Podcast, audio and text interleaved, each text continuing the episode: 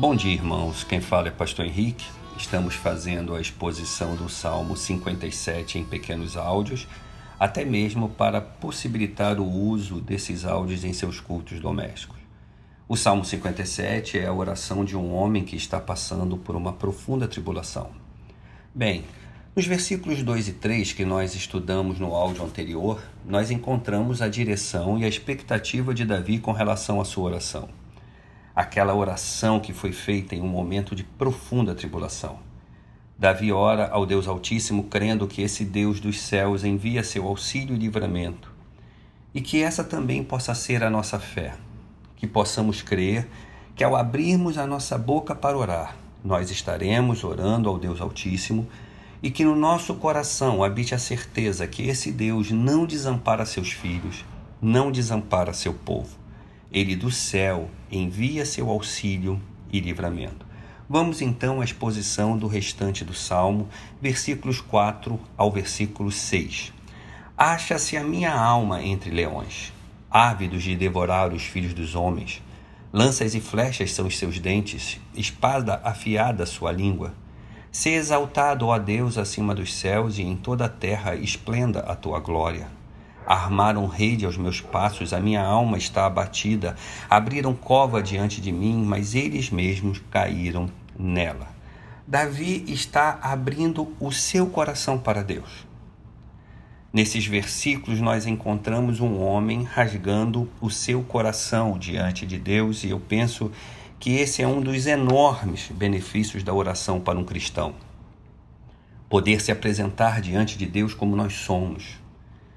Poder se apresentar diante de Deus sem máscaras, sem fingimento. Poder abrir a nossa boca diante de Deus e confessar as nossas carências, os nossos medos, os nossos fracassos, as nossas fraquezas.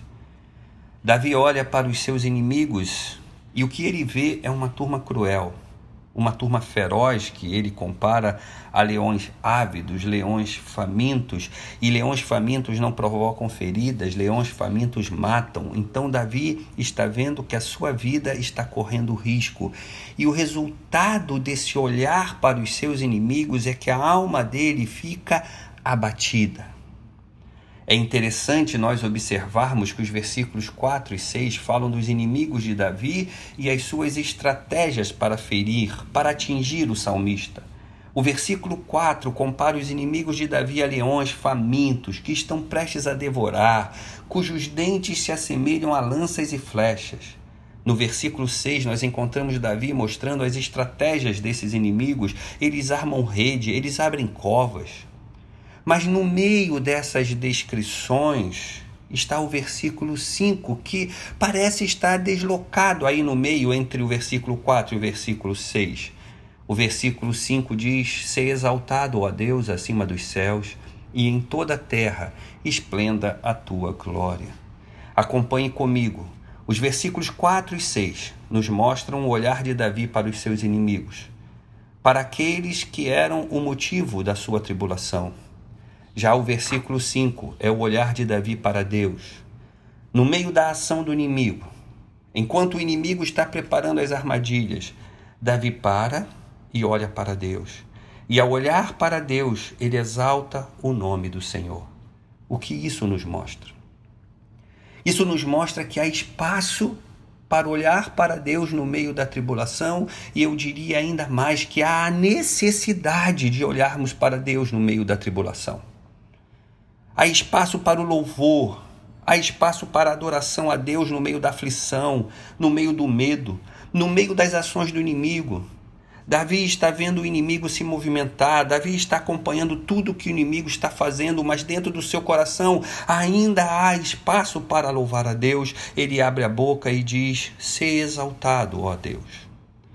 Quando eu leio textos como esse, eu vejo como nós precisamos corrigir a nossa teologia nas tribulações da vida.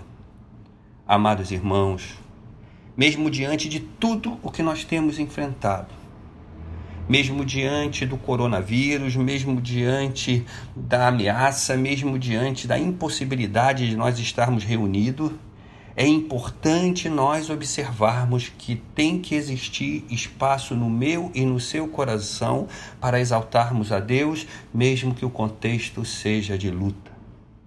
As nossas lutas, as nossas tribulações, as nossas dores, os nossos medos não podem interromper o fluxo da nossa adoração.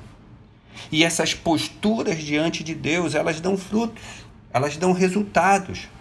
E no versículo 7, Davi apresenta a Deus o resultado da sua confiança, o resultado da sua fé, o resultado da sua teologia. Ele apresenta a Deus um coração firmado. Diz o versículo 7: Firme está o meu coração, ó Deus. O meu coração está firme.